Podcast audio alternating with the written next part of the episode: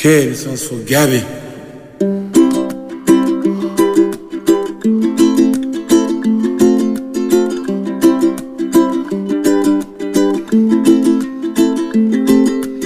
íntimament, amb Maria López.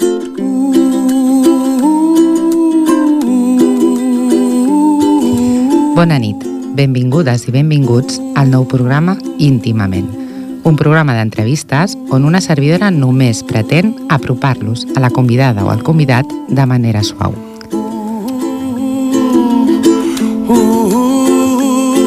Avui tenim amb nosaltres el Pere Soms.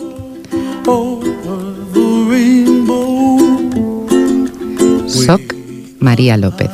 Vols acompanyar-me? Comença íntimament. La palabra. No me gaste las palabras. No cambie el significado. Mire que lo que yo quiero lo tengo bastante claro. Si usted habla de progreso, nada más que por hablar, mire que todos sabemos que adelante no es atrás. Si está contra la violencia, pero nos apunta bien, si la violencia va y vuelve, no se me queje después. Si usted pide garantías solo para su corral, mire que el pueblo conoce lo que hay que garantizar. No me gaste las palabras, no cambie el significado. Mire que lo que yo quiero lo tengo bastante claro. Mario Benedetti. Bona nit, Pere. Bona nit. Benvingut al programa Íntimament. Gracias. Bueno, Pera, haremos la entrevista en castellano, ya hemos estado hablando Sí, sí. antes. Eh, bueno, yo en primer lugar te quiero dar las gracias porque para mí es un honor que estés esta noche aquí en Intimament. Eres una persona, yo siempre he dicho que a Intimament viene gente muy especial y para mí tú eres una persona con mucho carisma. No, Bueno, los oyentes ya lo irán comprobando a lo largo de la entrevista. Eh, Pera Soms es actualmente el juez de paz de aquí, de Ripollet, pero yo creo que no solamente está aquí por eso, sino porque tiene una vida muy interesante. Y vamos a empezar por el inicio, ¿no? Eh, hemos estado hablando en varias ocasiones y tú me dijiste un día, bueno, es que a veces, eh, ¿cómo era el refrán, Pera? El hombre dispone, propone. el hombre propone y Dios dispone. Tú con 18 años tenías tu vida muy planteada de que eras hijo único, que ibas a estudiar, aparejador, y de repente tienes un golpe muy negativo, pierdes a tu madre y cambia toda tu vida. ¿Y cómo empieza tu trayectoria, Pera? Bueno, pues tuve que empezar de cero. Pues eh, fui a, a Barcelona a, estudiar, a empezar, trabajaba y estudiaba. Y bueno, pues hasta que lo, lo del amigo, ¿no? Hasta que un- tuve una propuesta parte de, un amigo de mon- montar, su padre tenía un señor multimillonario, tenía una finca muy grande en, el Pirineo y me propuso pues realizar unos estudios, me lo pagaba él, para montar un- una instalación avícola pues muy, muy importante. ¿no? En aquella época era una de las primeras porque nos, nos fuimos a, a inspirar y a copiar métodos de trabajo que se realizaban ya en Bélgica y en Holanda, que en España estábamos bastante atrasados en aquella época.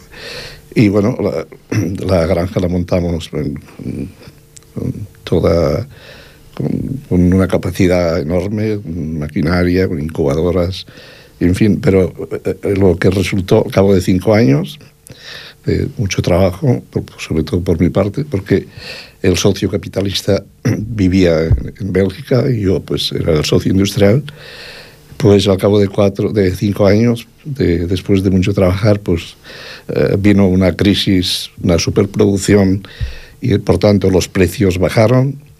Y claro, la granja nuestra estaba mal situada, muy lejos de, de los mercados, que era Barcelona, estaba a 190 kilómetros.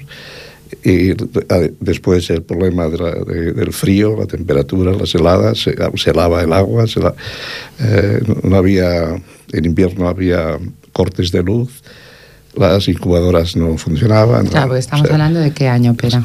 De, el año 65. Eh, la, la, montamos el año 1959 y la quiebra vino el año 65. Pero aparte de esto, lo, principal fue la caída de, de, precios, que no se, se vendía por debajo del precio de costo. Y, y, por tanto sufrimos unas pérdidas muy grandes y tuvimos que cerrar. ¿no? Eh, yo perdí todos mis cinco años de trabajo y mi socio perdió muchos millones de, de la época, ¿no? más de 5 millones. De, de, aquella época era mucho dinero. Entonces yo me, fui, me tuve que, que espabilar, ¿no? Fui a Barcelona y no conocía a nadie y empecé pues vendiendo libros y de Barcelona pasé a, a, Bilbao. Allí estuve un año con esta actividad vendíamos una enciclopedia en inglés, ¿no? Iba dirigido a, a directores de empresa, a gente que, que, sabía inglés, ¿no? Y en una época, Pera, que, época, que, que ETA estaba súper presente en el País Vasco. Sí, sí, sí, estaba la ETA, estaba todo en la época más dura, ¿no? Y pues eh, al cabo de un año, pues eh, ya eh, formé parte de una empresa catalana y me nombraron delegado de la zona norte y allí pues ya estuve... Eh, bueno, has pasado de puntillas con el de no me nombraron delegado de la zona norte, sí, sí. que hay una anécdota muy buena de cómo te nombraron delegado. Sí, sí. A ti te hicieron una prueba, a ver, explícanos. Sí. Bueno, vino el, el director comercial, con, uh, vino con su esposa y, y un hijo que tenía, un hijo pequeño, y fuimos a San Sebastián. Yo conocía San Sebastián, había estado dos veces antes, pero solo conocía el centro.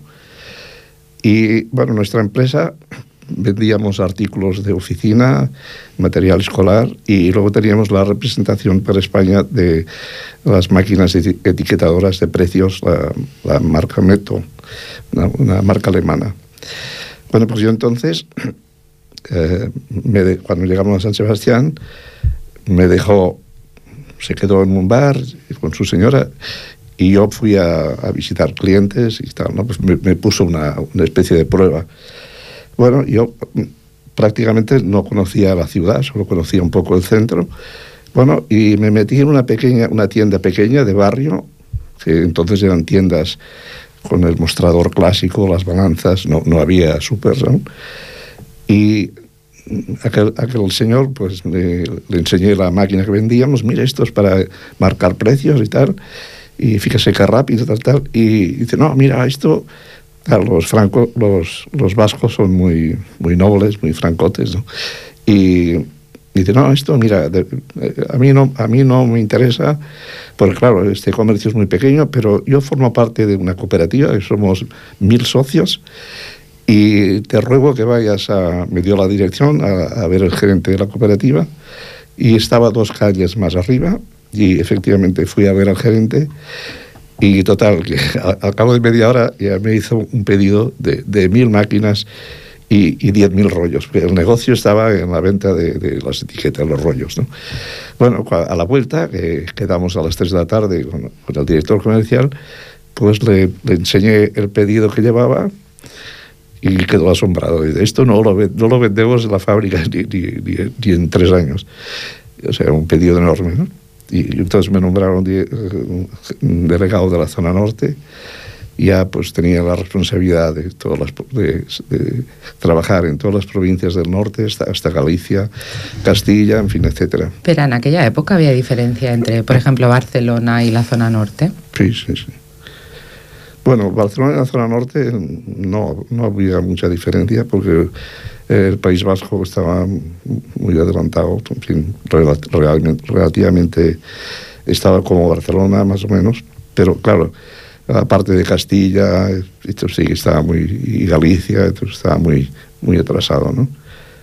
En cuanto a comercio y, no y en cuanto a a modos de vivir, porque tú me has explicado que en Barcelona llegaban trenes enteros de gente que venía sí, de sí. los pueblos buscándose una vida los, mejor. En los años 60 llegaban trenes enteros del sur, de, de Andalucía, Murcia, de toda la zona esta. Y cuando llegaban a Barcelona los mandaban al, al, al, al campo de, de, arriba de Montjuic, allí internados, como fueron un campo, y los volvían otra vez a su, a su pueblo. ¿no? Los mandaban otra vez. Un poco como ahora hacemos o sea, nosotros era, con los inmigrantes. Era, era, todo muy triste, ¿no? O sea, era muy, muy deprimente. Eh, no había el trabajo que había, se pagaba, cobraba la gente muy poco. Eh, la gente vivía realquilada en Barcelona, no había pisos. Entonces, a partir de los 60 se empezó a construir, pero los años, los final, el final de los años 50 eh, era todo muy precario. ¿no? Está, está... Y, una, y, una, persona que ha tenido empresa tan joven, que ha sido empresario, que ha sido comercial, ¿cómo, ¿cómo vive la historia de un país que está encerrado, que tiene una dictadura? que no puede hablar, que no puede decir lo que opina. Sí, sí. Bueno, yo primeramente cuando estaba estudiando el bachillerato, estudiaba en el Instituto de la Seu d'Urgell. No os he dicho, perdonarme, ¿Eh? que es que Pera tiene 88 años, que no lo parece, no, además sigue 70, activo. 70. 78, perdón, que ya le he puesto yo aquí. Es decir, que tiene una larga trayectoria vital. Sí. Pues yo soy hijo de la Cerdaña y cuando yo iba a Francia, pues, de Puigcerdá a la frontera, pasabas un puente, estaba la Guardia Civil, esto, pero más o menos te conocían, pasabas, pues la gente iba a comprar a Francia café, eh, porcelana, la Duralex, la lana pingüín, en fin, una serie de cosas. Y cuando entrabas a Francia o Andorra, entonces respirabas la libertad, o sea, respirabas un aire distinto. ¿no? Era algo no se puede, no se puede describir. ¿eh? porque aquí era todo negro, todo triste, todo... La dictadura lo, lo, lo abarcaba todo, ¿no? Y luego estaba la iglesia, todo estaba prohibido, era muy triste. El director del instituto que, que yo estudiaba era un cura. El profesor de religión era el obispo de, de la Seu d'Urgell, que los, en los exámenes venía él a examinar. Uh -huh. Y tenías que arrodillarte, besarle el anillo antes de examinar. O sea, era todo tétrico. Nos hacían ir a, a, a los ejercicios espirituales. O sea, un instituto de, de oficial, no, no religioso, pero era un instituto del Estado, no era una escuela religiosa. Y, y, y bueno, la, la, chica estaba en un lado, los chicos en otro lado, en fin, separados. Todo, todo estaba prohibido, el cine censurado, o sea, era terrible. Libros, libros censurados, libros. Había... ¿Cómo se conocían las parejas? Por ejemplo, ¿cómo sí, conociste tú a tu Pepita? Bueno, fue una... Era, fue casual. Ella vino a Pirineo con una familia de un matrimonio sueco que tenían una alquilar una torre entonces tenían tres hijos y vino de para cuidar a los niños ¿no? eh, ella estaba en Barcelona y el verano vino allí con la familia esta. Entonces, yo, todas las la chicas del pueblo, todas las, las conocías, y tú, bueno, ibas a bailar, pero en fin, todo era... Venía, estaba la madre con él, tenías que pedir permiso a la madre para, para bailar con la hija. Era terrorífico, vamos. Bueno, y volvamos al texto. ¿Por qué yo he escogido este texto? Porque eh, tú crees que los ciudadanos, al hilo, volvamos, saltamos en el tiempo, eh, ¿tú crees que los ciudadanos conocen suficientemente sus derechos en el ámbito de la justicia de paz, Pera? Mm, yo diría que muchos no. Hay mucha gente que no. Porque claro, eh, este oficio yo he estado informándome y tal, y se remonta al 1870. O sea, en el 1870 sí, sí. ya se habla del homabo o el hombre bueno, sí, que era el que en los pueblos mediaba los conflictos. Y, entonces, para los que y las personas que no sepan exactamente qué funciones tiene un juez de paz. Bueno, eh, abundando antes en lo, lo, que has dicho, el, los juzgados de paz eh, fue un, un triunfo de, de, de, del liberalismo, ¿no? Uh -huh. de, de, la ilustración. Porque ten en cuenta que los archivos, el registro civil, lo llevaba la iglesia, de la parroquia, de todos los pueblos. Entonces, de pasar de la iglesia a pasar a un juzgado de paz, un registro civil ya del Estado, pues esto fue un gran triunfo, ¿no? Y, este es el inicio de todo, ¿no? Cuando el año 1870 pues cambió, cambió bastante el sistema político porque el, hubo un, movimiento político, el general Prim, Sagasta y toda esta gente, el Serrano, entonces entraron a, a formar parte del gobierno eh, liberales, ¿no? Entonces con ideas nuevas, ideas que procedían ya de, de Europa, de Francia, Inglaterra y tal, y entonces aquí, aquí cambió algo, ¿no? Entonces se, se fundaron los, los, juzgados de paz, o sea, en todos los pueblos tiene que haber o, o hay un juzgado de paz, ¿no? Que tiene, que tiene el control y la responsabilidad de, de llevar el registro civil y luego realizar actos de conciliación, eh, juicios de faltas, etcétera. ¿Y tú? Sigues en tu empresa, te jubilas y entonces un día decides que te quieres presentar a juez de paz, porque sí. tú estando jubilado y has sí. hecho estudios de referentes al tema y, y, te apuntas a la UNED y sigues estudiando y dices, bueno, pues es que yo me quiero presentar como juez de paz. Sí. ¿Por qué después de jubilarte tú decides que quieres seguir en ese tema, Pera? Porque yo no concibo, bueno, si, si, si una persona tiene salud, yo no, no concibo que esté parada, ¿no? algo tiene que hacer. Y yo no soy partidario de, de ir al bar y, y no, de jugar ahí las cartas, esto eso no. Tengo que, hay que hacer algo, ¿no? Tienes, supongo, que tener un tarana especial sí. y, y, querer ser útil a la sociedad. Sí, exacto. Sí. Porque al final tú brindas un servicio. Sí, sí, sí. Y además, para ser juez de paz, supongo que debe ser una persona muy equitativa. Cuéntame tú, ¿qué características crees que debe ser, que debe tener un juez de paz? Bueno, se tiene que ser imparcial. Yo soy el primero que conozco, tú. Tiene que ser imparcial, no puede militar en, en, un partido político y tiene que ser ecuánime, en fin. Y aparte de unos ciertos estudios y tal no es necesario para ser juez de paz ser, ser, licenciado en Derecho. Porque además un abogado no podría o ejercer de abogado o ejercer de juez de paz, no, no es compatible. Es, es incompatible. Uh -huh. Y bueno, sí, quiero decir, esto ya es el pleno del ayuntamiento que decide a qué persona proponen, ¿no? Pero tú supongo que presentas tu candidatura. Sí, sí, sí. ¿Y por qué un día, espera, tú dices, ostras, me gustaría ejercer esa posición de juez de paz? ¿Qué es lo que te mueve? Bueno, cuando me enteré que había, se tenía que rele cada cuatro años hay un relevo, ¿no? Entonces yo hablé con el alcalde y le dije, mire, me interesa pues presentarme a, a juez, para juez de paz, ¿no? Pedirla, si es posible. Ah, pues sí, pues haz la solicitud y tal no hay problema. Entonces pasa por el Pleno y el Pleno hace, elige, te elige, y entonces el Pleno hace una propuesta al Tribunal Superior de Justicia de Cataluña, que es allí donde te nombran. Uh -huh. Y nosotros formamos parte del Consejo General del Poder Judicial. Somos los últimos de abajo de todo, pero formamos parte del Consejo General.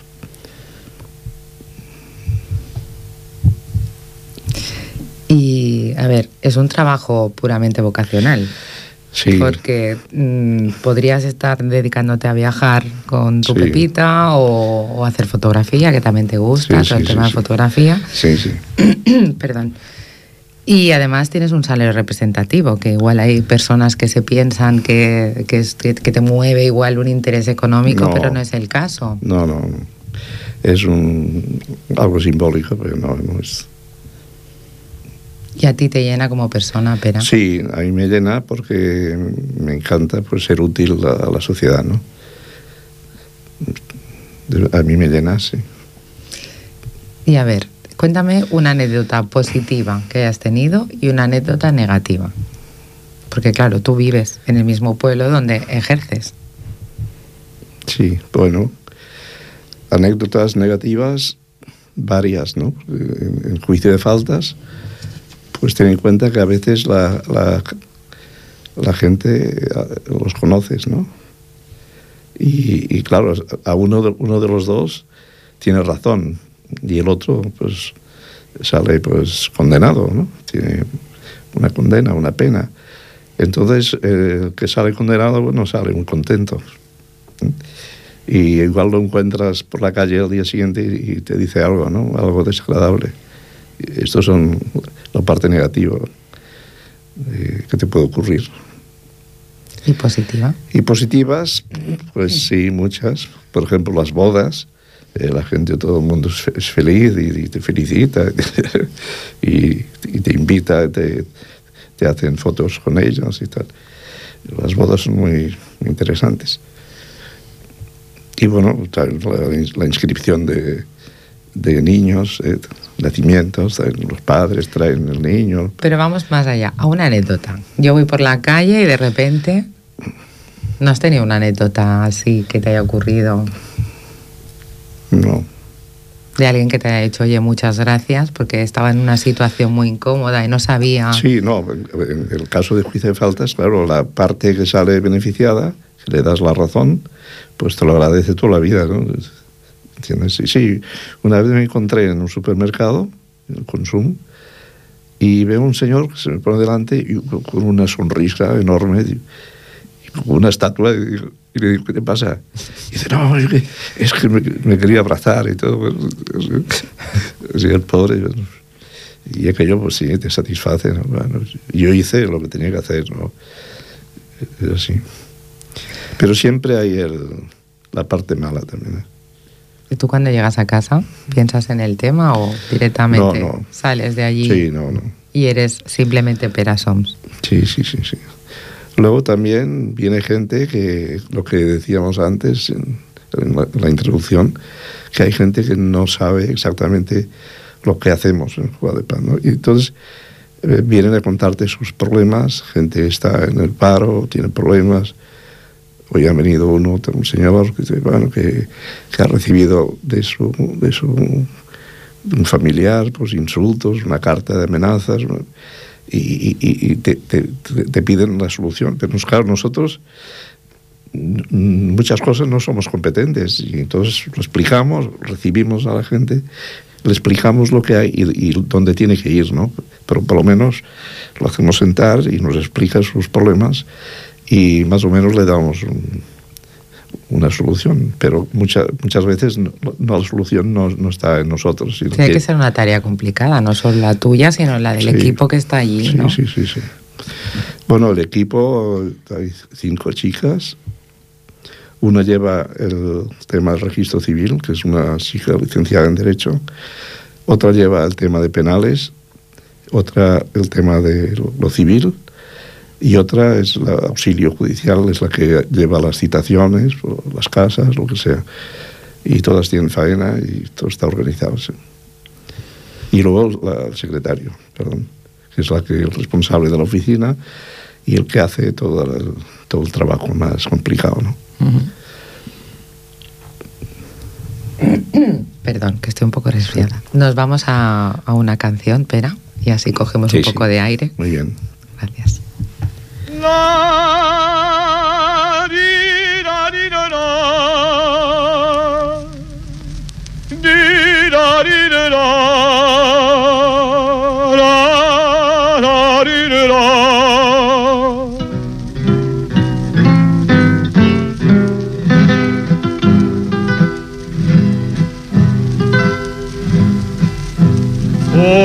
Lejana montaña va cabalgando un jinete, vaga solito en el mundo y va deseando la muerte. Lleva en el pecho una herida, va con su alma destrozada quisiera perder la vida y reunirse con su amada. la quería más que a su vida y la perdió para siempre. Por eso lleva una herida, por eso, por eso, por eso busca la muerte.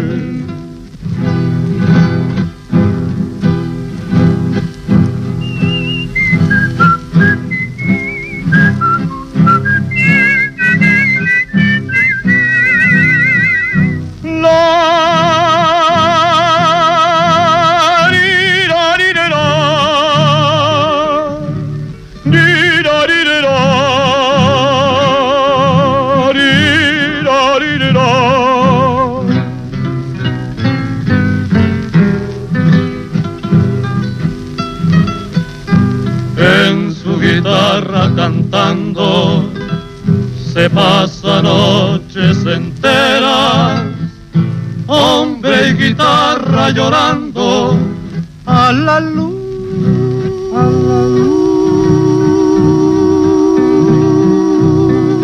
de las estrellas. Después se pierde en la noche. Bueno, espera, con Jorge Negrete, que me chivaste, que te gustaba mucho. Sí, sí. Retomamos la entrevista. Me has dicho mientras estábamos escuchando, te contaré una anécdota de Jorge Negrete. Sí. ¿Sí? Sí. Mira, eh, cuando llegó, um, llegó, a Madrid Jorge Negrete y en el aeropuerto de Barajas estaba todo lleno de chicas, mujeres, en todas las edades, esperando que llegara, ¿no? Ay, aplaudiendo. Jorge, quiero un hijo tuyo. Y, y, él respondió, ¿qué pasa? ¿Es que aquí no hay machos? Porque era mexicano. Sí. Supongo que debía ser el boom de la época, ¿no? Sí, en los años 50. bueno, ahora nos ponemos un poco serios. A ver, a mí me impactó muchísimo cuando me explicaste, cuando tuvimos nuestra previa, que en Madrid han anunciado una ley orgánica del Poder Judicial que pretende eliminar los juzgados de paz. Porque cuando tú y yo empezamos a hablar, me dijiste que posiblemente yo seré el último juez de paz de toda la historia de Ripollet. Y claro, eh, también es un tema que yo, sinceramente, mi humilde opinión, ¿no? Pero es así, yo desconocía. Sí. Y yo creo que hay muchísima gente que desconoce. Sí. Entonces, ¿cómo nos afecta a los ciudadanos y a las ciudadanas que se eliminaran desde Madrid los juzgados de paz? Bueno, pues eh, ahora se tiene que desarrollar la ley. La ley está en, en, en, en parada, ¿no? En, en, una situación de stand-by uh -huh. y entonces tenemos de plazo, tienen de plazo para aplicarla hasta el 15 de julio del 2015. Entonces, la, las propuestas que hay sobre la mesa para, para solucionar ese tema, primeramente, los registros civiles mmm, van a desaparecer. O sea, pasarán a manos privadas, a registradores de la propiedad o notarios, aún no se sabe exactamente. Están negociando. Pero todos los trabajos que haga estos señores, que hagan estos señores, pues será cobrando. Quiere decir que ya las bodas no serán gratuitas. Los serán pagando. Las los, inscripciones de nacimientos. Las fe de vidas de lo, para jubilado para cobrar su pensión, pues será pagando. Y todo será pagando. Los nacimientos se harán en los mismos hospitales uh -huh. donde nazca el niño. Desde allí será la inscripción directa al registro civil. Habrá unas terminales y desde, desde allí ya se, se inscribirá el niño, ¿no? Uh, no sé no sé si tendrá un costo no será gratis pero bueno. Y luego pues todos los demás el libro familia todo esto pues será todo pagando. Por ejemplo luego para presentar un recurso se tendrá que pagar tasas para, casi todo no o sea por ejemplo para de poner una multa de, de, de 100 euros y te, si quieres recurrir la multa, que crees que es injusta, lo que sea, tendrás que pagar una tasa de igual de 200 euros. Entonces mucha gente desistirá, por tanto, perderá derechos de, de no poder reclamar, no poder mucha gente, pues... eso. Y además un tema que comentábamos, por ejemplo, la gente que vive desplazada, que no vive cercana a la Sí. provincia. Sí, Pongamos el caso de Barcelona, porque estamos nosotros en Barcelona. Sí. Los que viven en Berga En Berga, o en pues, Gironella. Sí, Gironella, pues tendrá que bajar o Manresa o Barcelona, no sé. Para según qué juzgados tendrá, será Barcelona y para otros será Manresa.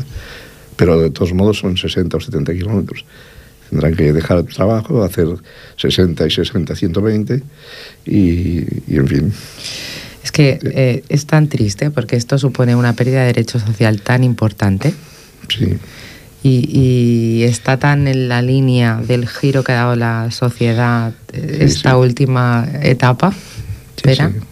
Tú que has vivido, pues cómo hemos ido ganando, o sea, cómo no teníamos, cómo ganábamos y cómo volvemos a perder Sí, sí, sí, sí. todo el trayecto. Mucho, muchas cosas se han ganado, ahora las vamos a perder de, de un plumazo. ¿no? Es así de triste, es verdad.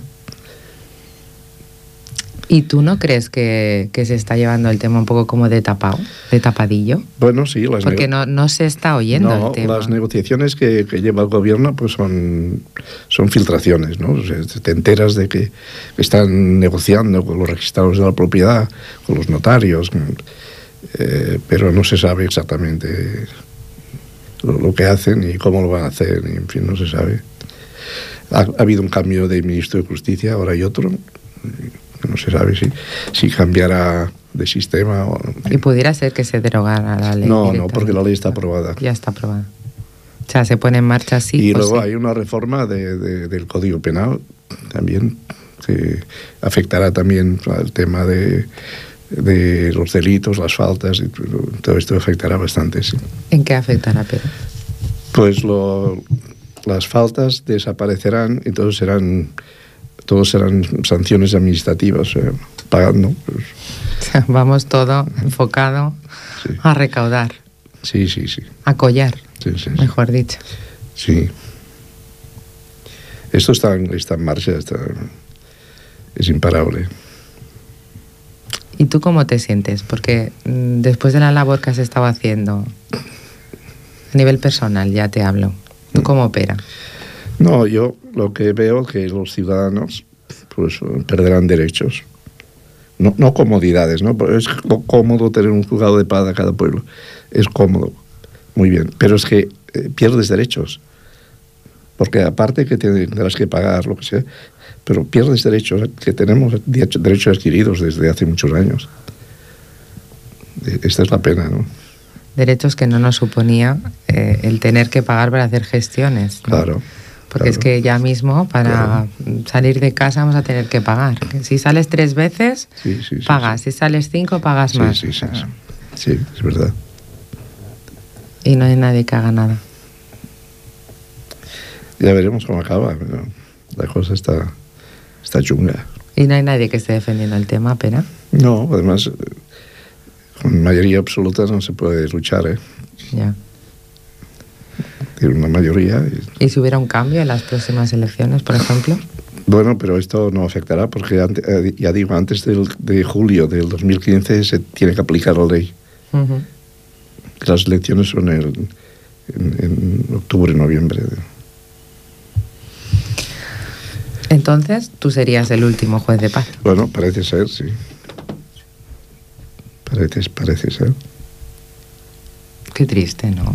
Es que de- no- Sí. la verdad es que no salen las palabras ante el, estas situaciones. el registro civil hay que tener en cuenta que es la, la historia de todas la- las personas de Ripollet, desde que nacen hasta, hasta que mueren. Toda su historia está allí. ¿eh? Y esto se va a privatizar. Eso es poder absoluto, ya no solamente recaudación, sino poder absoluto. Quiero decir, ya voy más allá, lo digo yo, no lo dices tú. Estoy pensando en una herencia, ¿no? Se podría manipular información, por ejemplo. Hombre, sí, es, es posible. Bueno, es difícil, pero bueno, también puede ser posible, no sé. Pero, O se podría perder información. Traspapelar. sí, sí. No es lo mismo. Da un poco de vértigo, ¿no? La línea que estamos llevando. Sí, bueno, es el neoliberalismo to- total, ¿no? Fin. Y con la excusa de la crisis, pues aquí entra todo. explico. Sí, porque yo también pienso que es una excusa. Ellos dicen que es por un tema de recortes y yo también pienso que es Sí. una excusa. Que al final no les interesa que los ciudadanos de a pie tengamos A, a ver, la, la justicia eh, siempre ha estado bastante olvidada, ¿no?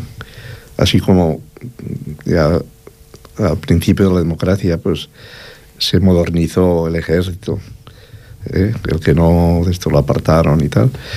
Eh, otros campos lo han ha mejorado, pero la justicia no, no, se, ha, no se ha dedicado, ha seguido casi igual, ¿no? No, no ha habido grandes cambios. Se ha informatizado, pero aún es muy garantista. Los juicios se dilatan, tardan mucho en, en hacerse, en llegar a juicio. Y entonces la gente desconfía en parte de la justicia porque es muy lenta. Y, y este es el problema. Entonces, no se ha invertido bastante en- para mejorar la justicia. Porque aparte, este tema de los juzgados de paz, fuera de Cataluña existe, Sí, sí, toda España. en sí. toda España. Sí, sí, sí. En Cataluña hay 900 juzgados de paz. Y en pueblos pequeños están integrados en el ayuntamiento. O sea, es- están prácticamente, forma parte de una oficina dentro del ayuntamiento para... Es que estoy pensando, ¿dónde está el ahorro? Si esas personas hay que recolocarlas igual. que los jueces de paz Sí, no, no, los funcionarios tienen, no pierden la plaza, se irán al juzgado de, de, de- de Sardañola o de Barcelona, donde sea. ¿no? Estos no pierden. Y los locales tampoco son, o sea, los, los, los juzgados de paz son existen desde, Sí, de 1870, sí. quiero decir que no son tampoco, no, No. ocasionan renta ni, ni hay que pagar No, porque renta por el ellos. local en Ripollet es del ayuntamiento. Ujú. Y los gastos de luz, agua, de, en fin, calefacción, todo lo paga el ayuntamiento. Ujú. Que estoy pensando que no veo ahorro por ningún sitio. Que lo que veo quizás es que interesa el tener en manos privadas, que ya veremos a quién le conceden esas privatizaciones. Habrá que ver después cómo designan Sí. quién gestiona eso. Claro. Porque Sí. seguro que no montan un comité ético para designar quién lo va a gestionar. Ya se verá, no sé. Es una incógnita. Todo. Ya. ¿Y tú en tu familia, Pera, alguna vez te han requerido, oye, ¿tú puedes mediar en este conflicto que tenemos? No, Nunca. nunca. Pero sí te han pedido opinión sobre algún tema. Bueno, más que la familia, no sé, gente conocida, pero, pero vamos. La, la opinión, sí, la opinión puedes darla, pero no, esto no implica nada, ¿no? No, pero yo no me refiero a que hagas de juez de paz en tu casa. No. Sino, vamos a ver, como tienes un tarana especial que hay que tener, ¿no? Una predisposición, estoy segura que sabes escuchar muy bien, que eres una persona, lo que hablamos, ¿no? Muy ecuánime, muy equitativa. Entonces, yo, si yo tuviera en, en mi, a ver, ¿no? Una persona así próxima, muy amiga, tal, y tuviera un problema, yo acudiría y le diría, ¿tú qué harías? ¿Qué puedo hacer? ¿Esto no te ha pasado? Pues no. De momento. no. Bueno. ¿Y tu familia, Pera, qué opina? Que estés tan súper ocupado. Pues no, estoy ocupado por las mañaas. Por las tardes. Por las tardes no, voy, voy a comprar y, y cosas. Hacer la vida normal, sí. Y, y la foto, todo esto, las fotografías. Y además me comentaste que tienes una nieta Ah, sí. que ha viajado mucho más, muy jovencita, Sí, sí, sí. que lo que nunca has viajado tú, ¿no? Exacto, sí. ¿Cómo vives tú ese paso en el tiempo? Porque claro, tú estás en activo, pero han cambiado muchas cosas, las tecnologías, las redes. Sí, sí, sí. ¿Cómo estás conectado tú en la red, por ejemplo? Bueno, yo mm, participo en, pues, en muchas cosas y otras les tengo mucho respeto. Ujú. Por ejemplo, el teléfono móvil a mí no lo uso, uso poco y en cambio lo admiro, ¿no? Por- pero no, lo- no lo uso porque no lo necesito. Si tuviera un negocio o lo que sea, tendría que utilizarlo, ¿no? Ujú. Pero ahora como tengo teléfono fijo, ya el móvil casi no lo uso. Pe- Las nuevas tecnologías, pues bueno, pues sí, Photoshop es una, una, una nueva tecnología, ¿no? Que esto sí lo uso cada día. Photoshop es un programa de fotografía para los Sí. que no están en el mundillo. y bueno, y leo prensa digital y cosas. Sí, internet, sí, encantado, sí. Bueno, pues yo alucino, ¿eh? pensando en mi infancia, ¿eh? pensando ahora cómo, cómo, viven los niños. Pues claro, es alucinante. Es un poco, ¿no? da un poco de vértigo, ¿no? Vértigo, sí, sí. No, y pienso, bueno, y dentro de 20 años, ¿qué pasará en esta, este mundo? Si todo sigue igual, pues será algo fantástico. ¿no? Pero bueno, ya veremos. Si miras atrás, espera, ¿qué es de lo que más orgulloso te sientes? Hombre, de, de haber trabajado y, y, bueno, y estudiar, en fin, y sobre todo ser útil, ¿no? Hacer cosas útiles para, para la sociedad, para la gente. Pero yo, cuando estaba de jefe de ventas, yo, mis clientes eran amigos todos, sobre todo en la zona norte de Bilbao, que son gente muy amable, y en toda España, en Madrid, todo, todo, gente muy maja, pues todos te recibían muy bien, en fin, es, esto, crear amistad, crear vínculos de, de, confianza, y esto es lo importante, ¿no? Aparte de lo que luego les ofrezcas, pero la, este, la primera, esta, el primer saludo, pues esta sonrisa cuando te reciben, esto tiene mucho valor, ¿no? O sea, que tú has sido una persona carismática toda tu vida. No, yo he procurado ser serio ¿no? y, uh -huh. y, responsable. O sea, no. Porque en, en mi época existía el, aquí en Cataluña el clásico viajante, el vendedor, que este iba contando chistes, un muy simpático, pero luego era informal. ¿no? O sea, uh -huh. Tenía una parte una entrada muy, muy bonita, muy, muy alegre, muy, pero luego no cumplía, le faltaba seriedad y entonces esto no vale, ¿no? Es mejor... No, una persona de palabra. Sí, es mejor cumplir la palabra y entonces la gente confía, ¿eh? hay confianza. Pues yo no sé ya qué más añadir. Yo Muy supongo que, que, tu familia debe estar súper orgullosa de ti. Claro. Sí, seguramente. Tú eres muy sí. humilde y, y, nada pedante, y entonces sí. tú no lo vas a decir, pero ya lo digo yo. Yo estaría orgullosa de tener un padre o un marido o, no sé, o un amigo, ¿no? Que de manera, no diremos altruista, pero casi, se dedicara a, a ofrecer un servicio a, a, las personas de su pueblo, ¿no?